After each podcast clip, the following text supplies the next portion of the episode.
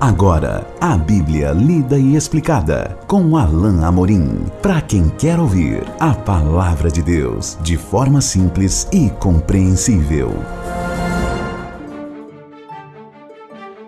Olá, querido ouvinte, querida ouvinte, estamos de volta com o programa A Bíblia Lida e Explicada.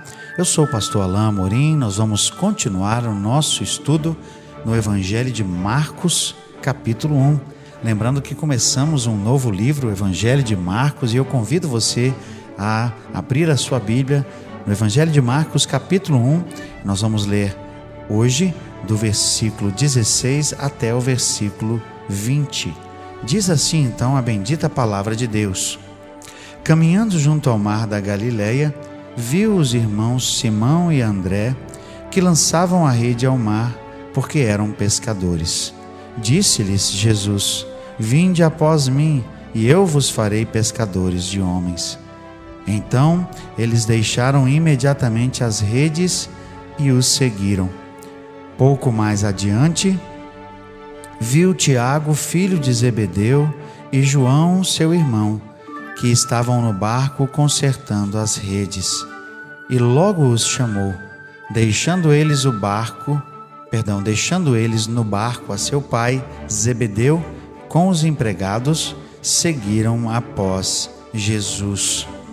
Aqui nós vemos o evento da chamada dos primeiros discípulos de Jesus. Certamente um bom tempo passou desde o momento em que Jesus foi batizado e, em que ele iniciou o seu ministério porque Jesus, depois de ser batizado, foi pregar lá na Galileia e depois de um tempo, ele então chama os seus primeiros discípulos.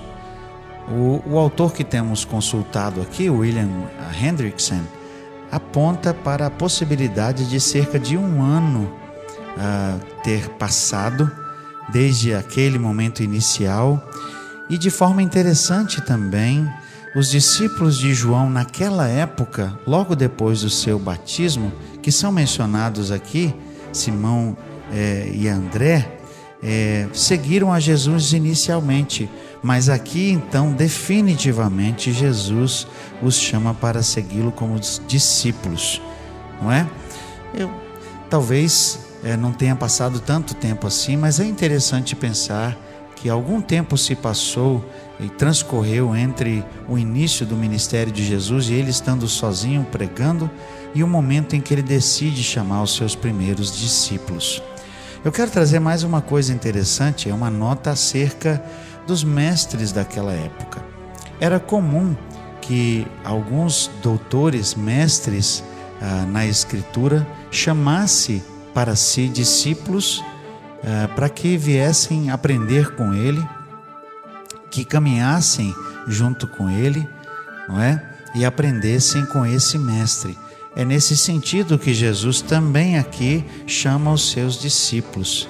Mas naquele tempo, o costumeiro era que os discípulos fossem já ah, jovens é, de notável saber, jovens proeminentes, que mostravam um futuro ah, no estudo das Escrituras, que eram pessoas ah, de notável inteligência, nós vemos que esse padrão não é seguido por Jesus aqui.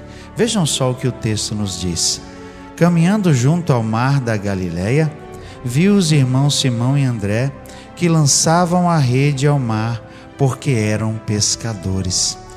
Esses eram jovens simples, Jovens que, diferente daqueles que tinham notável saber e que ficavam ali ou na sinagoga ou até mesmo no templo em Jerusalém, aprendendo com os mestres, já seguiram talvez ali a profissão dos pais. Esse era o mais comum, que os filhos seguissem a profissão de seus pais.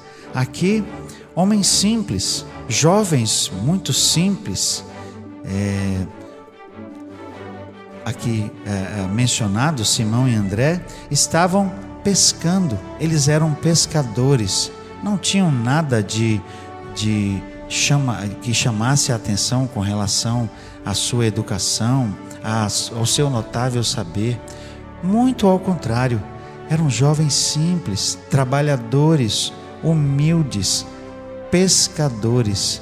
Talvez você concorde com o fato de que poucas, poucas pessoas é, com uma profissão como essa seriam realmente reconhecidas como pessoas simples.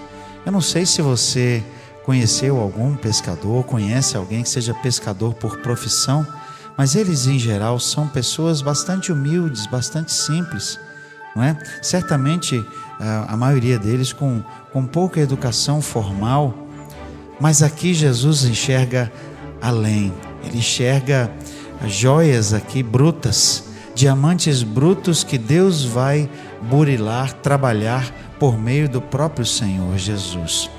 E o texto diz: Disse-lhes Jesus: Vinde após mim, e eu vos farei pescadores de homens. Eles eram pescadores de peixes, mas Jesus queria lhes dar uma tarefa muito mais sublime: a de convidar, a de chamar, de trazer pessoas para o reino. Eles seriam pescadores de almas, pescadores de homens. Eles fariam parte do, da equipe, do time de Jesus para chamar pessoas para o reino. Verso 18 simplesmente diz que eles deixaram imediatamente as redes e os seguiram. Chama-nos a atenção também, meu querido ouvinte, minha querida ouvinte, que Jesus não chamou pessoas desocupadas. E deixa eu dizer isso para você: Jesus não chama gente desocupada. Jesus nos chama exatamente talvez no momento em que estamos mais ocupados com aquilo que é a nossa tarefa, com aquilo que talvez pensemos que seja mais importante. Mas é nesse momento que Jesus nos chama para fazer a diferença. Jesus não chama pessoas que estão à toa, que estão de braços cruzados. Ele vê aquelas pessoas que estão trabalhando, que são ativas, que são zelosas, pessoas que, que se esmeram nos seus afazeres Agora veja outra coisa interessante: eles eram pescadores e Jesus os chama para pescar. Jesus os chama para pescar homens e não peixes. O que nos sugere algo também muito interessante, que Jesus utiliza a própria profissão deles para continuar o trabalho que eles já vinham fazendo. Eles só vão mudar o objeto da pesca. O que me leva a pensar também que Jesus pode usar a sua vida e Jesus usa a minha vida, a nossa vida, exatamente onde estamos. Não necessariamente Jesus vai te chamar para um ministério específico, como pastor, como missionário. É claro que isso é sobremodo importante e sublime. Glória a Deus pelos pastores, pelos evangelistas, pelos missionários mas eu também glorifico a Deus por aquelas pessoas que são usadas por Jesus exatamente onde estão. Elas são luz e sal neste mundo exatamente no lugar de trabalho, ou na escola onde estudam, no seu ambiente natural, normal. Ali elas levam a luz de Jesus. Ali eles são chamados também para pescar homens, para levar pessoas à presença de Jesus. Aliás, é isso que Tiago sempre fez. Tiago sempre foi caracterizado nos evangelhos como alguém que levava as pessoas a Jesus. É o que nos diz aqui o verso 19. Pouco mais adiante viu Tiago, filho de Zebedeu, e João, seu irmão, que estavam no barco consertando as redes. Esses não estavam pescando, mas estavam se preparando. Também eram jovens simples, cuja profissão era a mesma, pescadores. E o texto diz, no verso 20: Logo os chamou, deixando eles no barco a seu pai Zebedeu, com os empregados, seguiram após Jesus. O que nos chama a atenção aqui, de modo final, nesse nosso estudo, é que esses pescadores deixaram tudo para trás. Deixaram suas redes de lado, Aqui, esses últimos dois deixaram as redes e seu pai também. Eles estavam ali no negócio do seu pai. Eles, seu pai ficou com os outros empregados porque eles agora acharam que era mais importante seguir a Jesus. E numa nota final, eu quero trazer uma coisa também interessante para você. Vejam o finalzinho desse versículo.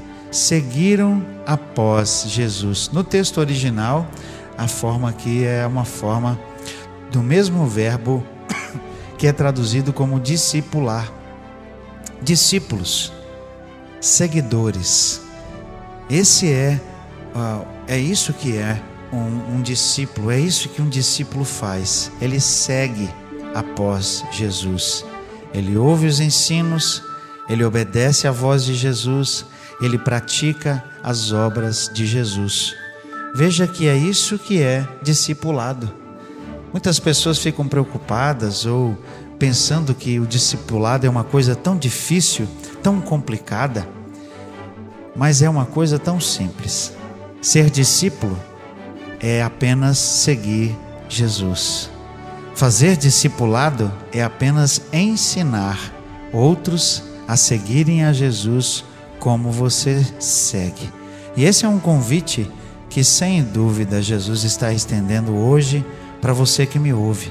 Hoje ele te convida para ser seu discípulo, mas também ele hoje te convida a ser também um discipulador.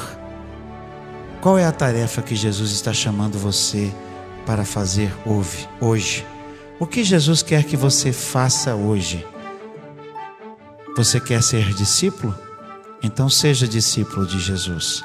Jesus está chamando para ser um discipulador? Então seja discipulador e ensine outros a também seguir a Jesus.